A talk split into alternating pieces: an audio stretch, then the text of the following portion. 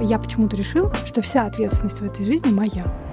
Я иногда обижалась на своего мужа за то, что он даже не предполагал, что он должен был сделать. Вот те, кто несчастливы, они сами дураки. Пора уже признать, в чем ты вообще-то сама тоже не ангел. Моя рациональная часть меня, она, в принципе, противится всему эзотерическому, магическому и околомагическому. Таро никогда не дает тех ответов, которых уже нет внутри меня. Ходить каждое воскресенье на службу, но при этом стоять или стать ТикТок, я не журналист, я рассказываю истории.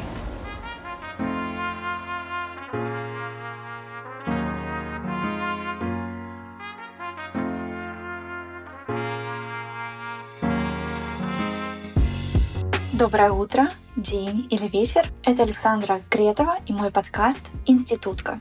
Каждый эпизод — это история вдохновляющей меня женщины, ее отношений с самой собой, внутренним и внешним мирами. Она делает большие дела, рефлексирует и делится тем, что осознала в процессе. Героиня этого выпуска — Нателла Пацхверия, блестящий журналист и бывший главред лайфстайл-приложений газеты «Коммерсант». Пять лет назад Нателла переехала в Грузию, получив предложение о работе в концепт-сторе грузинских брендов Иери. За переменами места жизни последовали большие перемены внутри. Наталья рассказывает, как работа с бизнес-тренером привела ее к духовным исканиям и как ретриты помогали ей вытрясти годами накопившееся ментальное напряжение. Про свой неудачный опыт психотерапии, про то, как ей удается мирить свою рациональную и мистическую части, и как она учится не подчинять свою жизнь страданиям. Наталья также поделилась своими местами силы в Грузии и России и объяснила, почему религиозность и занятия йогой никак не противоречат друг другу. Поддержкой и благодарностью от вас будут оценки и отзывы в Apple Podcast, сердечки в Яндекс Музыке и отметки в социальных сетях. Это поможет услышать наш разговор тем, кому он сейчас действительно нужен. Если у вас есть какое-то предложение для нашего подкаста или вы хотите стать его партнером, пишите на почту, которую я оставляю в описании к этому эпизоду. Приятного прослушивания!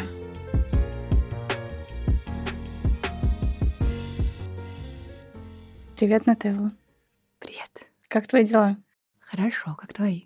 Супер. Мне очень радостно, что мы с тобой встретились лично, и ты так быстро ответила, просто моментально. Через пять минут уже сказала «да». Спасибо большое за приглашение. Мне очень приятно. Я действительно как-то очень легко согласилась и приняла это предложение. Ну, меня мама всегда говорит, когда твое, тогда легко. То, что, мне кажется, объединяет каждую из героинь моего подкаста, это сочетание бизнеса и духовного пути. Про второе, я знаю, ты говорила очень редко и не часто. И мы даже проверили, что в твоем канале Наталья Тбилиси Натали. Наталья Тбилиси больше пяти тысяч человек. А есть еще один маленький, очень секретный, где их всего 350, около того. 361. Вот, ты даже знаешь точную цифру. Расскажи, почему так? Как ты думаешь? Ну, в первую очередь, потому что второй канал Натали Space — да, то есть если переводить с грузинского и с английского, это светлое пространство. Это такая моя душа на мой мудборд, что-то, что я собираю как в альбом. И он не для, скажем так, широкого читателя. На Тбилиси, Светлый Тбилиси — это канал, который рассказывает про мероприятия в Тбилиси, про какие-то интересные события в целом в Грузии, про культурное наследие. То есть аудитория потенциально шире, чем у Натали Спейс. И я думаю, что это связано еще и с тем, что как будто бы духовные практики и все, что мне интересно, скажем так, в околоэзотерическом смысле, это как будто бы очень интимная история. Мы недавно даже шутили в Телеграме. Мой э, друг Саша Рымкевич, автор канала Bon Mod, выложил э, там, некую историю одной из своих героинь канала и добавил в конце, что неприлично говорить про деньги, политику и духовные практики, что как бы в 21 веке правила приличия должны звучать таким образом. И, честно говоря, я отчасти с ним согласна, потому что как будто бы начинать small talk э, с информацией о том, что вы знаете, я сегодня утром сделала приветствие солнцу, вообще я не ем мясо и предпочитаю вечерами зажигать свечи и петь мантры, не для всех является темой для small talk. Правда? Это не очень безопасная территория. Это правда. Мне кажется, когда человек вот так вот с ноги заходит и про это говорит, во-первых, не в каждом просто обществе и пространстве люди это примут и поймут, но и во-вторых, мне кажется, если уж такой разговор случается с кем-то, то явно вы друг друга как-то почувствовали. И не просто так он случился. Сто процентов. И, честно говоря, публиковать что-то в канал э, Натали Space мне нравится намного больше в последнее время, чем в Натали Тбилиси, потому что а в Натали Тбилиси ты что-то выложил, там, не знаю, спектакль такой-то, концерт такой-то. Все пошли купили билет, никто даже не написал комментарий, что там «большое спасибо, было очень полезно».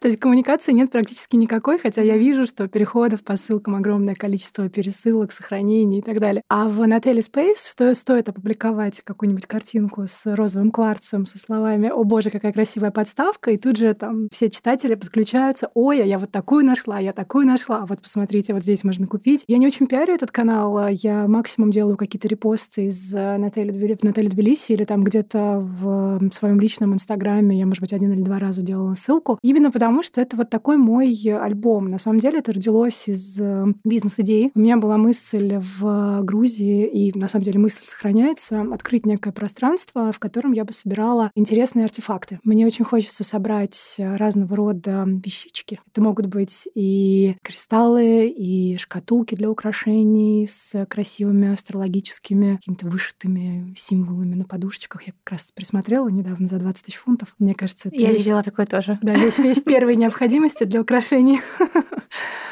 Вот, мне хочется собрать вот такие артефакты в одном месте, чтобы люди могли туда приходить, хочется там проводить какие-то практики. Но для меня очень важно, здесь на самом деле вот мой рациональный, моя рациональная, рациональная часть меня, она очень, а, в принципе, противится всему эзотерическому, магическому и околомагическому, и все время напоминает мне о том, что давай сейчас вот как бы не будем отрываться уж совсем от Земли. Поэтому даже практики, которые мне интересны, они все равно все так или иначе имеют какое-то научное обоснование. Да? То есть если это healing, то я пока не выясню, как именно на мой мозг влияют звуковые волны, я в это не пойду. Пока я не разберусь, как конкретно каждая асана в йоге влияет на конкретную группу мышц, там, не знаю, нервную систему и так далее и тому подобное, я не буду это делать. И для меня вот это вот как бы научное обоснование, оно очень важно, в том числе и в каких-то духовных практиках, дыхательных, медитативных и так далее. Как начался твой путь в духовность? Мой путь в духовность э, начался с того, что в какой-то момент мой э, бизнес-тренер, к которой я пришла с запросом «Расскажите, как все успевать», сказала мне, что, возможно, не нужно успевать все, что вы хотите успевать. есть, есть и другой способ жить. И в какой-то момент я поняла, что если я сейчас не проработаю все свои детские травмы, которых у нас у каждого букет, да, я далеко не пойду. Я начала работать с психологом, как-то мне это не очень заходило, я понимала, что мы как будто бы переливаем из пустого в порожнее одно и то же, я не чувствую облегчения после сессии. Ну, бывает такое, да, там не повезло с э, специалистом. И в какой-то момент я поняла, что мне совершенно это не помогает. И вот, ну, случайно. Я считаю, что ничего случайного не бывает, но, тем не менее, в мою жизнь практики пришли случайно. Моя подруга Ира рассказала мне о том, как она сама выковыривала из себя и буквально вытряхивала все вот эти вот э, спрессованные годами э, боли и переживания с помощью таких динамических медитаций, которые она делала на ретрите у своего мастера Анны. И я поняла, что мне это надо, потому что я вообще по жизни терапышка. Вот эта вот многолетняя терапия — это вообще не для меня. Мне надо, чтобы вот волшебная таблетка, кнопка, нажать, убрали, все почистили, как бы неделя и как новенький. Сейчас, конечно, я уже понимаю, что все равно так не бывает, и любая терапия имеет свой отложенный эффект, и важно обязательно подходить к этому с умом. Но в тот момент мне хотелось вот как бы вот этот вот, скажем так, остановить кровь. Вот мне хотелось остановить кровь, как бы заживлять будем mm-hmm. дальше. И я поехала на ретрит в Геленджик, в село Тикос, где несколько дней мы вставали в 5.50 утра, у нас была динамическая медитация примерно час. Это когда ты сначала полностью протрясываешь свое тело, потом ты выкрикиваешь все, что у тебя внутри скопилось, потом ты делаешь там тоже специальные какие-то mm-hmm. динамические упражнения, кри, так называемые. Четвертая стадия это была уже такой произвольный танец, произвольное движение, тебя как бы расслабляет и отпускает. Это только утром час. Еще в течение дня было огромное количество такого же рода практик, и к концу третьего дня я помню, что у меня было ощущение, что из меня просто как бы все, что было, все вышло, э, прорвало какую-то плотину, все эти нечистоты, которые копились долгие годы, они взорвались и разлились. И мне полегчало тогда очень сильно. Я помню, что я приехала с запросом, что я устала тащить в себе вот эти вот все как бы какие-то обиды, которые у нас есть у многих, да, какие-то обиды на родителей, на учителей, на, на кого-то еще. Ну, в общем, вот все вот это вот детское, даже не знаю, как назвать, хвост такой с висящими на нем консервными банками, вот который за, за, за мной тащился, мне просто хотелось от этого всего избавиться. И я помню, что после одного из э, сатсангов, то есть после одной из беседы с мастером, она мне сказала довольно жестко, что пора уже как бы признать, э, в чем э, ты вообще-то сама тоже не ангел. я помню, что эти слова ее абсолютно меня уничтожили в тот момент. И весь следующий день я ходила, задавала себе вот этот вот вопрос. А в чем я вообще сама не ангел, да? В чем я тоже виновата? Что меня... В чем я не права? Потому что мир это зеркало, и когда тебе зеркало отражает что-то уродливое, очевидно, что ну, не на зеркало надо пенять. Я сейчас сделаю такой как бы дисклеймер, да, что это ни в коем случае не касается людей, которые находятся в абьюзивных отношениях, получили какие-то тяжелые психологические травмы, да, это все очень индивидуально. Я говорю только о ситуации, когда у тебя вроде бы все хорошо, каких-то действительно по-настоящему серьезных травм не было, а тебя все равно вот изнутри дерут кошки. И, собственно, вот четвертый день стал абсолютным прорывом я увидела все, в чем я не права. Я помню, что мне захотелось извиниться перед близкими, которым я причиняла боль и не, не осознавала этого. И вот тогда я вернулась в Белиси домой. Вот с этого момента, наверное, начался мой настоящий духовный рост. То есть до этого это все были какие-то попытки залатать э, дырки в бочке, у которой нет дна. А вот там, в январе 22 года, я обрела дно. Красиво звучит. А что для тебя в целом вот этот духовный путь? Про что он? Мне кажется, что самое главное в духовном пути в том, чтобы по-настоящему не просто в жанре цитаты дня или там аффирмация на день, какой прекрасный день, я благодарна своей жизни за этот день. А это действительно по-настоящему искренне каждой клеточкой своего тела научиться чувствовать радость и счастье в каждый момент своей жизни, буквально в каждый момент. Мне в этом очень помогали долгое время медитации. Потом я съездила на 10 дней на Випассану. И после Випассаны я поняла, что мне уже достаточно костылей. Я уже могу находить эту радость внутри себя. Даже в самые чудовищные ситуации, когда мы с двумя детьми были в больнице, у них у обеих температура 40, и я понимаю, что как бы это огромный стресс, я все равно чувствовала внутри себя ощущение того, что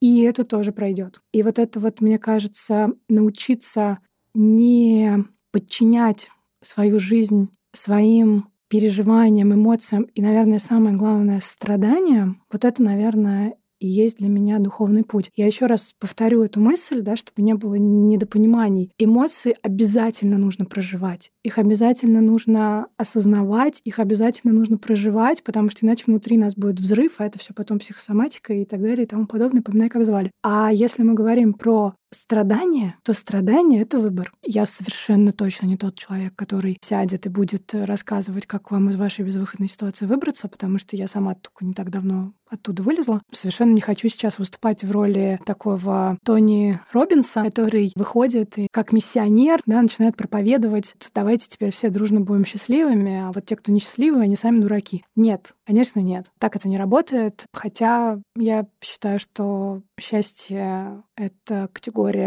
которую можно натренировать, так же, как можно натренировать себе кубики на прессе, так же, как можно натренировать себе, не знаю, бицепсы, так же, как можно научиться садиться на шпагат, вот так же можно себя физически натренировать на умение быть счастливым. Иногда нам кажется, что мы стоим в черной комнате, в углу, и ничего вокруг нас нет, кроме этого угла. И очень сложно, безумно сложно, особенно когда у тебя тяжелое медицинское какое-то состояние, настоящие клинические депрессии и так далее, тебе действительно безумно сложно увидеть, что можно просто развернуться, и там вокруг тебя целый прекрасный мир. Это, это очень сложно. Но ровно в этом для меня и заключается работа над собой и настоящий путь к себе. Никто, вообще никто не обещал, что будет легко. Это наше ожидание, да. И вот возвращаясь к разговору про волшебную таблетку, когда я поняла, что ее нет, и ну придется все равно работать и очень много пахать на собственное психическое здоровье, я сначала расстроилась,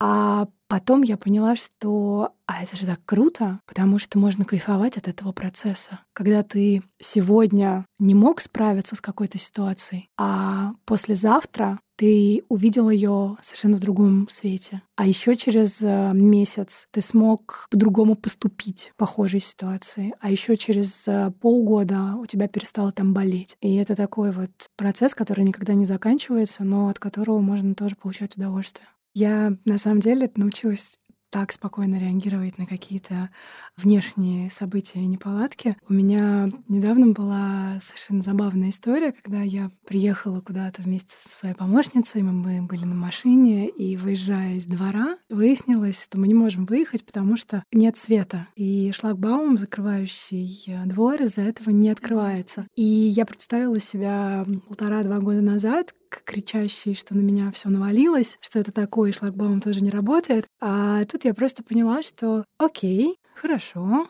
как я могу решить эту проблему сейчас? Случилось ли что-то ужасное, что я не могу исправить? Нет. Как я могу это исправить? Ну, мне это будет стоить поездку на такси. Окей, могу я оставить свою помощницу здесь разбираться с машиной? Это ее машина. Да, конечно. Станет ли мне от этого сложнее? Да, немного станет. Но, может быть, стоит отменить какие-то дела, если для них так важна машина, да? Там, насколько это критично. К счастью, я не реаниматолог, я не кардиолог, я не нейрохирург. И от того, что я на сутки позже дам статью или пришлю бриф, ну, правда, никто, к счастью, не умрет. Мне кажется, вот снижать значимость каких-то вещей очень тоже классный и полезный навык, потому что из этой значимости у нас рождается какое-то ожидание, есть это предвкушение. Оно, конечно, приятно, иногда так сладостно и хочется его протянуть, но если что-то потом идет не так, случается горькое разочарование, из-за чего, конечно, больно. А в итоге во всей этой цепочке виноват ты сам в самом начале, когда просто очень много все поставил на что-то одно. Мне кажется, сто процентов так и есть. Вообще ожидание — это главная причина страданий. Это не я сказала. Я знаю, это сказал. Я тоже это слушала.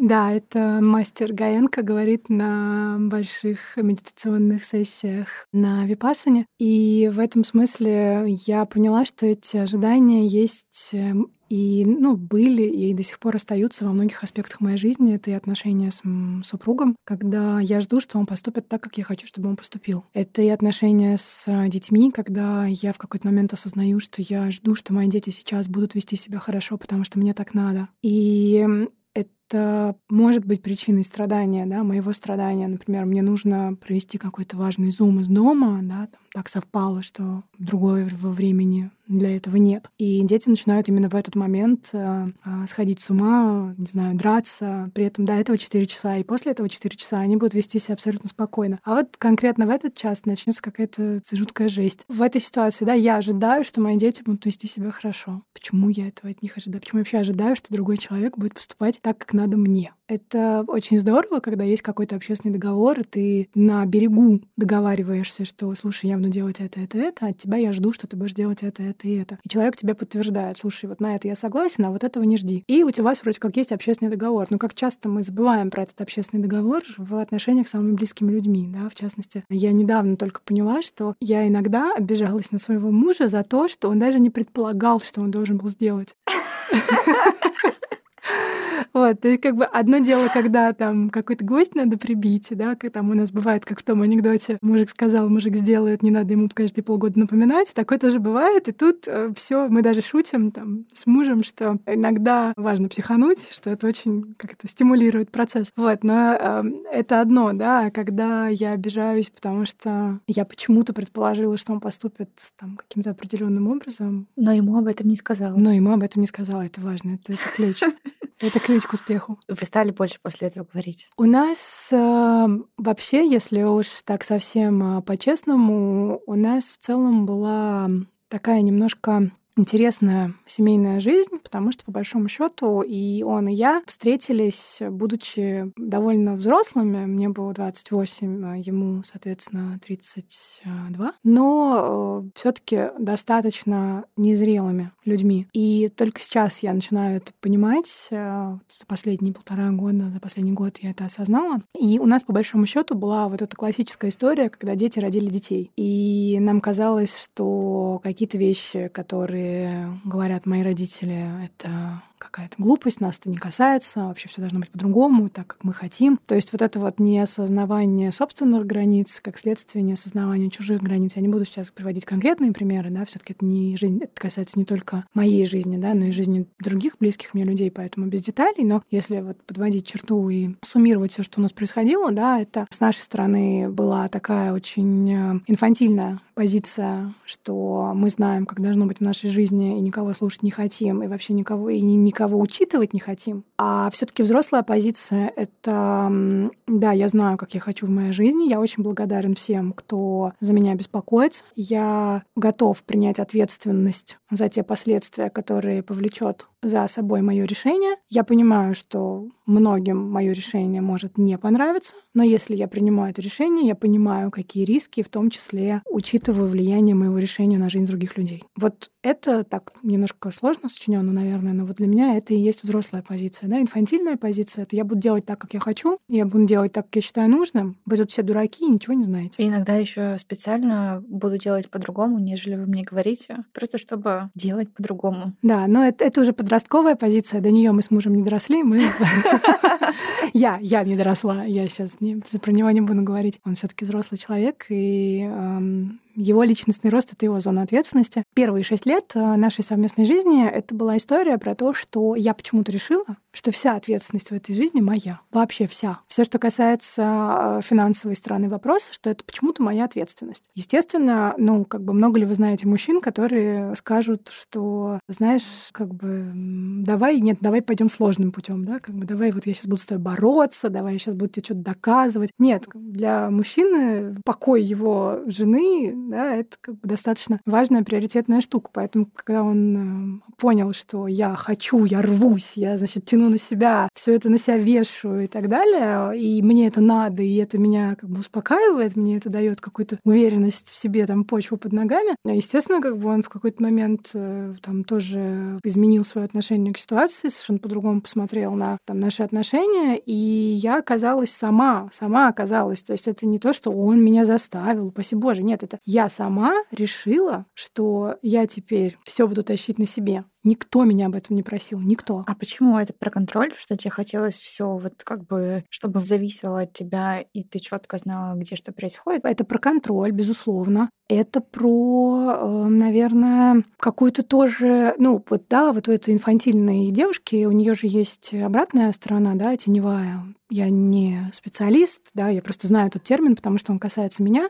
Но вот психологи таких девушек называют э, пуэллы, и у Пуэллы есть теневая сторона — это властная ведьма. И вот эта вот властная ведьма, вот у этой инфантильной девушки, вот это вот, она же маленькая, ей нужно доказать, что она большая. И вот это вот было мое желание доказать, что я на самом деле большая, взрослая, и я все могу сама, и тут мне как бы ничего мне другого не надо. И я это все на себе честно тащила. А, ну, семья и супруги — это же сообщающиеся сосуды. Если сосуд э, в одну сторону, да, он как-то накренился, э, то, естественно, жидкость перетекает туда, да, и вот важно соблюдать вот этот вот баланс и стоять обоим довольно ровно, да, на одной какой-то горизонтали. Потому что как только один начинает перетягивать на себя, то к нему переливается больше, а у другого mm-hmm. это что-то уходит, да. То же самое мужские и женские энергии, да. Как только женщина начинает перетаскивать на себя все мужские энергии и сама все начинает решать. Мужчина становится женщиной и печет дома хлеб. И, и, естественно, как бы у мужчины эти энергии, как бы, скажем так, оттягиваются, да, и зато женские энергии к нему приливают. Получается, что я в какой-то момент оказалась в ситуации, когда я реально чувствовала себя в какой-то мужской абсолютно позиции, и меня это совершенно не устраивало. И, собственно, запрос к бизнес-тренеру, когда я к ней пришла, к бизнес-психологу, был в том, что, вы знаете, я вот так много работаю, хочу, но хочу все успевать. Хочу еще и мамой быть, хочу еще и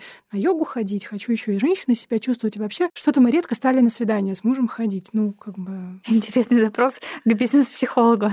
Да, ну то есть запрос был «хочу все успевать», да, вот как, да, как в жизни. Да, как э, заниматься тайм тайм-менеджментом, да, для того, чтобы впихнуть в трехлитровую банку 5 литров молока? Никак. Ответ очень простой. Никак. У вас трансформировались отношения с течением очень. последних двух лет? Очень Вы вместе выросли и поменялись? Ну, когда меняется один элемент системы, понятно, что меняется вся система. Как это у вас разворачивается? Я чувствую, что очень поменялись отношения. Я чувствую, что как только я, скажем так, перестала в таком количестве откачивать из нашего общего энергетического колодца мужскую энергию, что ему тоже стало хватать ее, и он как бы тоже начал ее к себе подкачивать. Вот. То же самое, когда я поняла, что какие-то женские а, вещи стали появляться у меня, я заметила, что он а, моментально с большой радостью все это мне передал. И единственное, вот готовить я никак никак вот я это на себя не возьму, но я считаю, что мужчины лучше поворачивают женщин.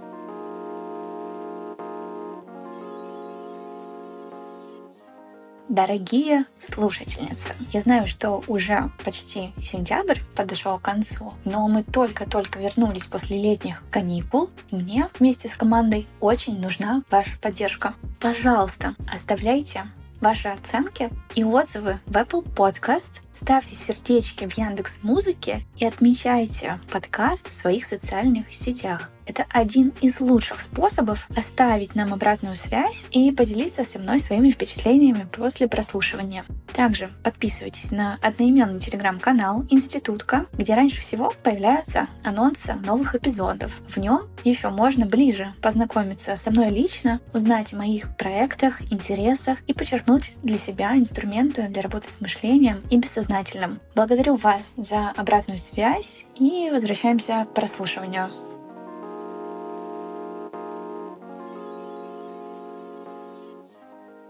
Как ты в себе вообще чувствуешь обе вот эти вот части? С одной стороны, рацио очень сильно, но у тебя, у тебя это из семьи, ты воспитана была очень интеллигентными людьми. И тут вот появляется вот эта эзотерика, что-то неопознанное, мистическое, не все то, что ты можешь как-то назвать словами. И, и вот как ты в себе это чувствуешь? Когда я поехала на ретрит, после этого я приняла решение начать работать с э, терапевтом. Еще раз, да, попробовать вот этот неудачный опыт как-то проработать, потому что мне стало казаться после ретрита, что я, вот, да, как с этой бочкой, да, что я заделываю дыры, да, что, окей, дно появилось, вот оно как бы уже есть, и бочка не бездонная. То есть если я раньше пыталась счастьем наполнить бездонную бочку, то сейчас в бочке уже есть дно. Но мне не хотелось как бы делать это только с помощью духовных практик и медитации. Я понимала, что мне этого мало, что для меня там недостаточно научного обоснования того самого. Что нужно все таки объяснить мистический да. опыт словами. Да, совершенно верно. И как раз-таки найдя специалиста, с которым я сейчас занимаюсь, психолога, с которым я сейчас занимаюсь, я поняла, что на самом деле для меня очень долгое время круто работало это вместе, в связке. То есть то, что мы с ней проговаривали, я потом проживала на медитациях. А спустя время я поняла, что я уже достаточно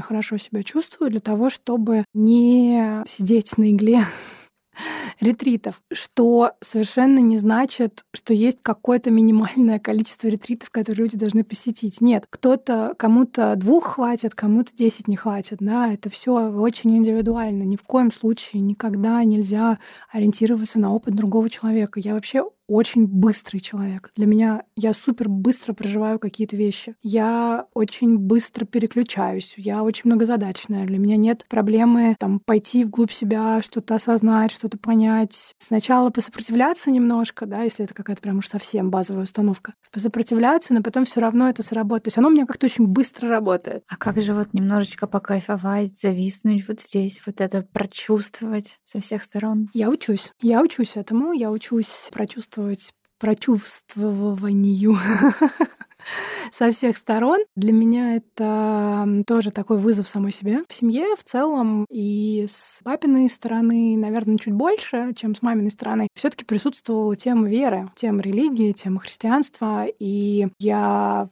всегда знала, что есть некая высшая сила, которая нами управляет, которая нас любит, э, и мне потребовалось довольно много времени для того, чтобы по-настоящему понять, что стоит за фразой «Божий промысел» или что за, стоит за фразой «хлеб насущный». И я считаю, что любая духовная практика — это та же вера. Другой вопрос, что ты можешь брать какие-то практики из разных религий, но по большому счету я верю, я не призываю никого думать так же, но я сама для себя приняла решение, что если то, что я делаю, я делаю из любви, я делаю с открытым сердцем, я делаю с позиции пожелания добра всем живым существам во всех вселенных, то какая разница, приветствую я солнце, дышу я, зажав правую или левую ноздрю, или я прихожу в храм и ставлю свечу и молюсь иконе Архангела Михаила. Для меня все это сделано с открытым сердцем и с осознанием того, зачем я это делаю, это абсолютно равные вещи. И когда мне однажды один мой близкий человек сказал, должна рассказать отцу-настоятелю о том, что ты занимаешься йогой, а,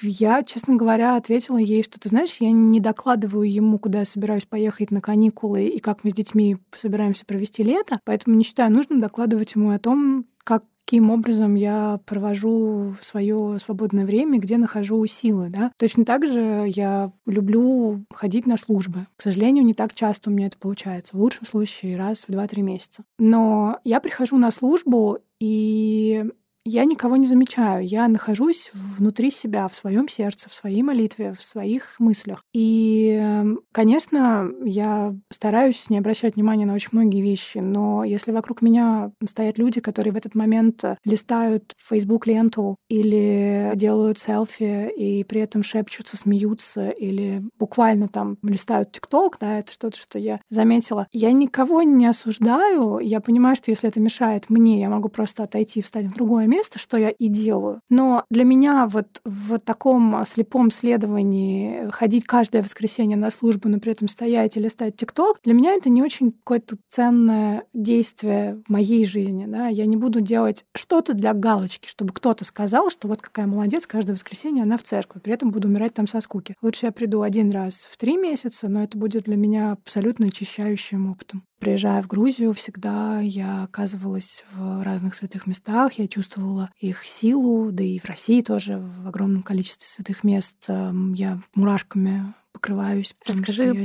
какие это места, какие места стоит в Грузии обязательно посетить, и твои личные места в силу, и что в Москве или в России ты любишь? Долгое время для меня главным местом силы был Казбек, и в частности церковь Гергетии, Святой Троицы, до тех пор, пока туда не провели дорогу. Я приехала туда первый раз, если я не ошибаюсь, лет 12 назад. Это был абсолютно медвежий угол, где не было ничего, кроме церкви и одного отеля, и двух ресторанов, где ели местные сотрудники погранполиции. И там, в этой церкви, я помню, что я вообще поняла, что такое место силы. Вот там меня как будто, не знаю, луч какой-то энергетический прошиб. Я плакала, не знаю, несколько часов, наверное, подряд. не могла просто успокоиться. Это был какой-то ну, какой-то, правда, прорыв. Второе такое место для меня было Вардия. Это пещерный город в Грузии. Если говорить про места силы в России,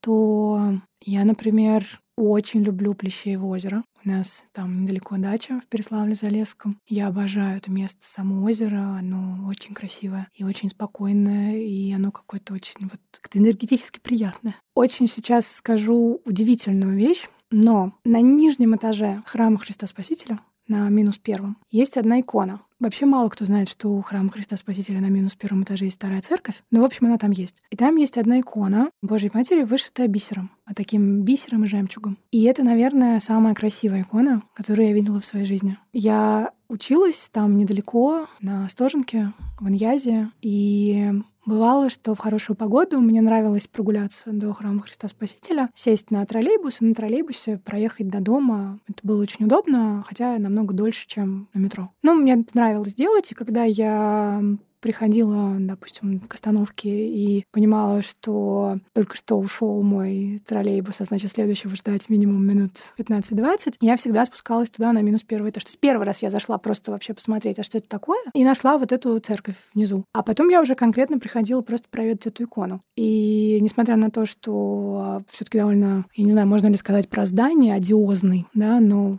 все таки довольно сложная история у храма Христа Спасителя, особенно в свете последних событий, когда смотришь на какие-то прямые трансляции церемоний. Вот это все, конечно, очень удручает. Но вот именно эта икона внизу, она как-то меня успокаивала.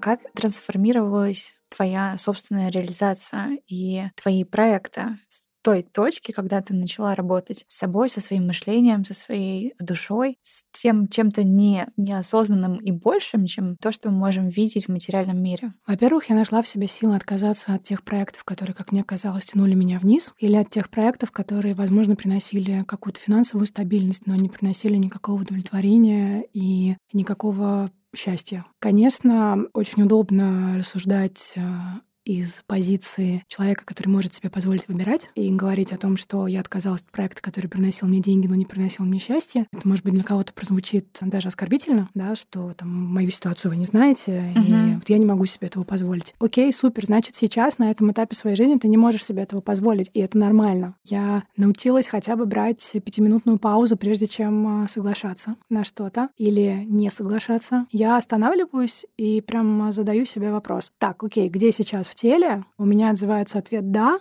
а где сейчас в теле у меня отзывается ответ «нет». Хорошо, а если у меня отзывается вот здесь ответ «нет», это что? Это мой страх или это моя интуиция, что туда не надо? Окей, это мой страх. Так, хорошо, давай подумаем, а чего я боюсь? То есть вот этот какой-то диалог с самой собой, который на самом деле звучит, я его сейчас озвучиваю дольше, чем это на самом деле в голове происходит, да, он помогает принять какие-то решения. И плюс, э, когда у меня появилась эм, личная помощница, пользуясь случаем, передаю Нате привет, она золото. Я поняла, что для меня вот есть второй человек, которому я могу, ну, как бы, как говорит моя подруга, об которого я могу подумать. Да, вот я могу об Натью подумать. Я могу ей прислать какое-то предложение, которое мне пришло, она выскажет свои какие-то мысли, сомнения. А я таким образом выигрываю время для того, чтобы понять, как бы хочу я этого или нет. И в этом смысле мне это помогает. Ну и плюс я тут недавно к разговору о научном, научном обосновании, я тут недавно увлеклась Таро. И иногда, когда я слишком долго рефлексирую по поводу какой-то ситуации, я делаю на нее расклады. И это не является критерием принятия решения для меня, потому что Таро никогда не дает тех ответов, которых уже нет внутри меня. Просто Таро помогает мне перестать задвигать на задний план тот ответ, который я на самом деле знаю. Мы переехали сюда в августе 2019 года, потому что у меня было предложение по рабочее предложение, которое я с радостью приняла. Долгое время пыталась работать наездами из Москвы, потом стало понятно, что это так не работает, и мы приняли решение переехать всей семьей, с двумя собаками, двумя детьми. Потом началась пандемия, и, в общем, остались абсолютно об этом не жалеем. И как раз работа над собой мне началась здесь, в Тбилиси, вот с этого запроса, да, что я хочу меняться, я хочу все успевать. Э, стало понятно, что все успевать не надо. Я взяла личного помощника, и это стало уже таким довольно качественным скачком вперед. Я разрешила себе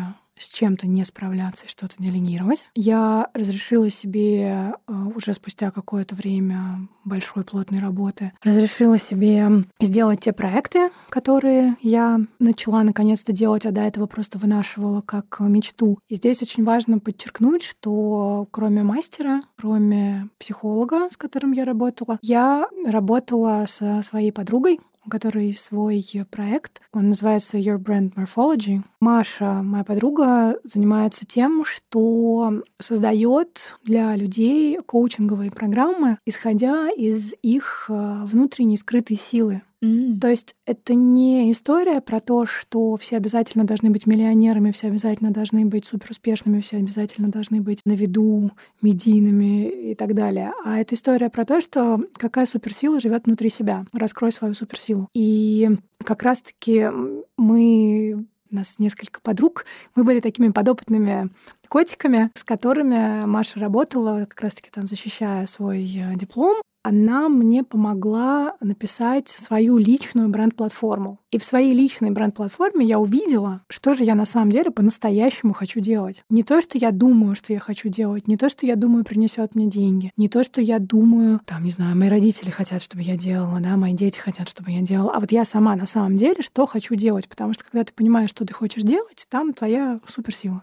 Я долгие годы называла себя журналистом. У меня были фантастические учителя и в журнале «Домовой», а, и в журнале «Мари Клэр», и потом в интервью. Я всегда работала с выдающимися, замечательными, уникальными людьми. И потом в «Коммерсанте», да, уникальный писательский, журналистский состав издательского дома «Коммерсант», «Золотые перья». И в какой-то момент я поняла, что на самом деле это неправильно. Я не журналист, я рассказываю истории. Я рассказчик. Я люблю делиться историями людей. Я люблю делиться историями брендов. Я люблю рассказывать сказки. Я люблю видеть все в сказочном свете. Я очень очаровываюсь а, людьми, предметами, с которыми я общаюсь по работе. Я должна обязательно влюбиться в персонажа для того, чтобы написать про него интересно. Мне очень интересно, что люди чувствуют. Мне очень интересно разговаривать с героями о каких-то их переживаниях, каких-то сомнениях. Мне в меньшей степени интересны голые факты.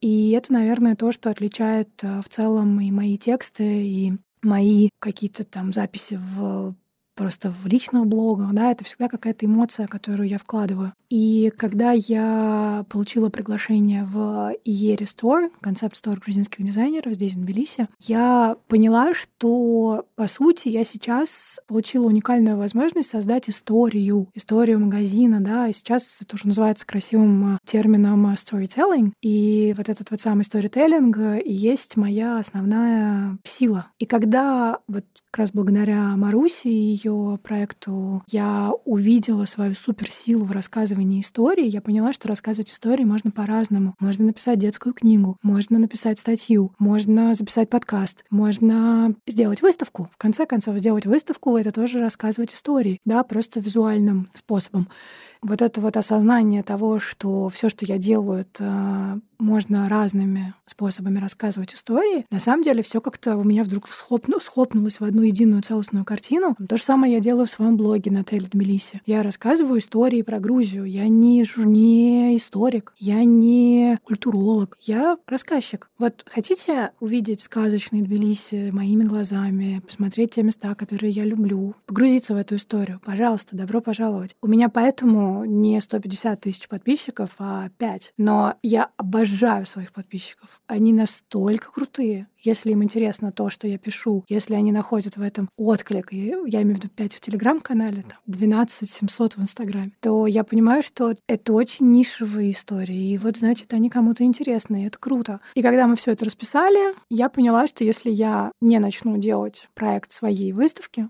о котором я мечтала до этого 6 лет, уже седьмой пошел, я, наверное, так и буду чувствовать, что что-то я упускаю. И благодаря вот этой начавшейся работе над собой, я в итоге пришла к тому, что сегодня я могу отказываться от тех проектов, которые не ведут меня к моей цели. Я очень четко понимаю, какие проекты я для чего делаю. И самое главное, я действительно приступила к продюсированию проекта своей мечты. Расскажи о нем, конечно же.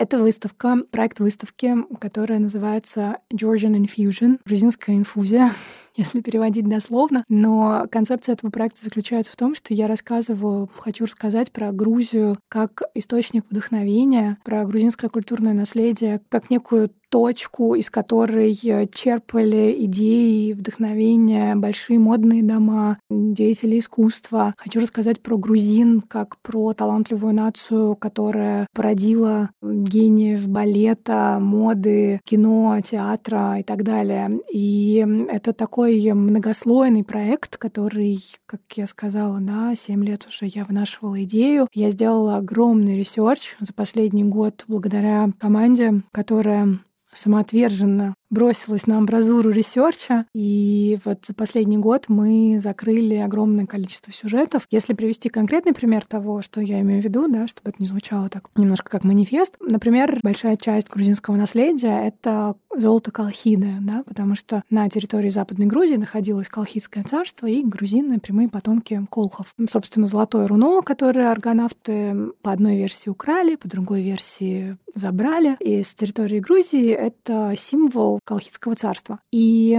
мы стали активно изучать, были ли какие-то ювелирные вдохновения, связанные с золотом Колхида, и обнаружили, например, что в 70-е годы Cartier выпустили коллекцию, которую назвали «Золотое руно». Коллекция была вдохновлена орденом Золотого руна, который существовал в Бургундии в сейчас не ошибиться в 15 веке, если я не ошибаюсь, был основан. Вот эта вот история стала разворачиваться. Потом оказалось, что Кортье свою пантеру придумали, тоже основываясь на вот этой форме золотого руна. Это вот один такой сюжет, да, то есть как-то косвенно, вот именно как инфузия такая произошла, да, грузинского наследия в мировой модный дом ювелирный дом. Все-таки Cartier ювелирный дом, не модный. Или, например, в доме Шанель работали грузинки, в частности, грузинская княжна Мэри Шервашинзе Эристави, которая была моделью, княгиня. Она сама не очень любила вспоминать эту часть своей биографии, но э, она действительно изменила отношение к моделям как к профессии. И рассказать ее историю с помощью этой выставки.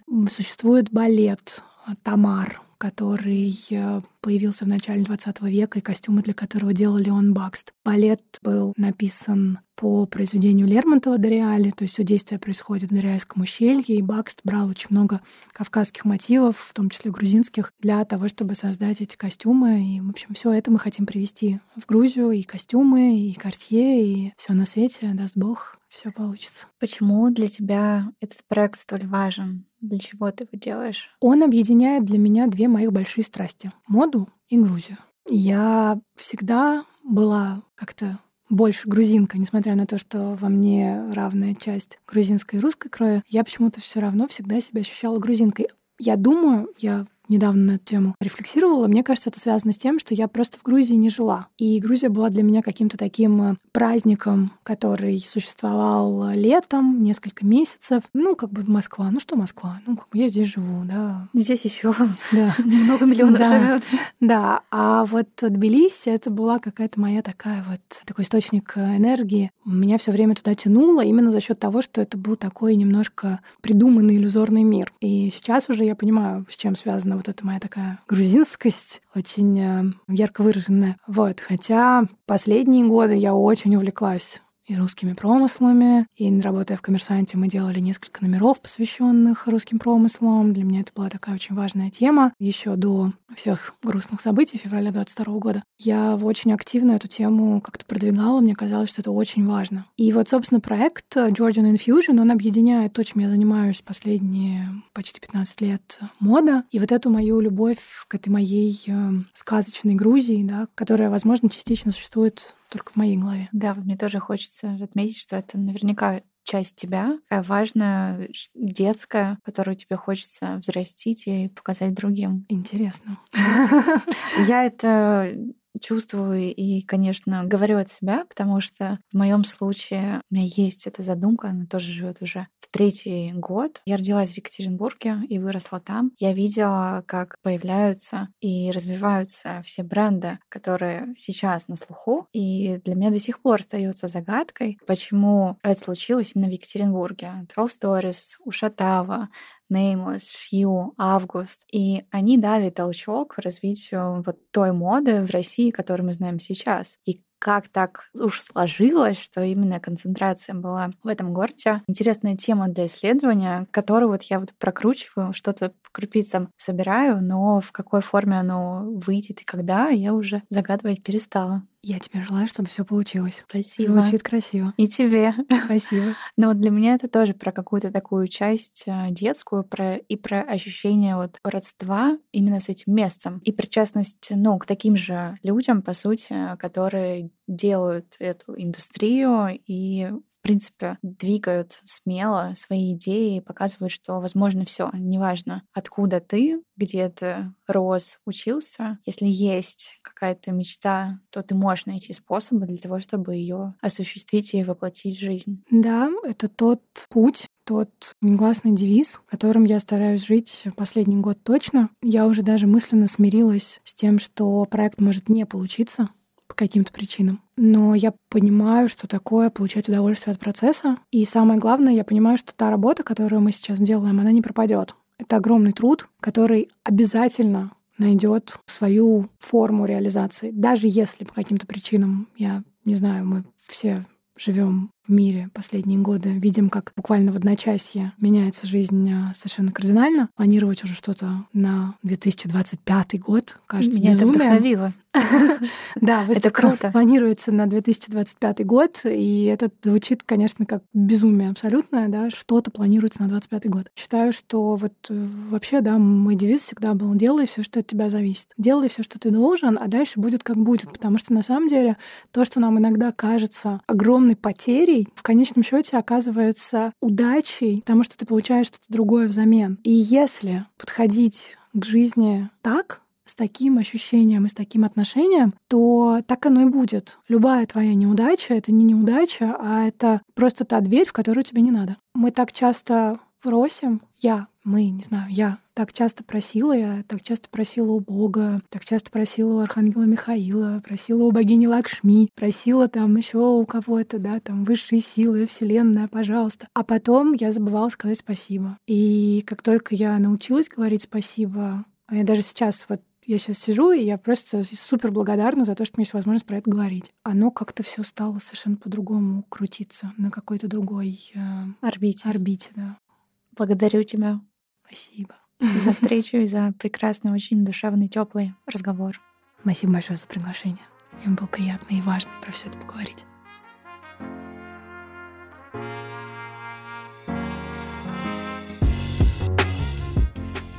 Спасибо, что были этот час с нами, с Нателлой. Благодарю вас за отзывы и оценки в Apple Podcast и сердечки в Яндекс Музыке. Ваша поддержка помогает проекту расти и увеличивает шансы на то, что наши разговоры услышат те, кому они сейчас нужны. Также благодарю команду проекта Институтка, Андрея Колокова, Юлю Григорян и Машу Андрианову.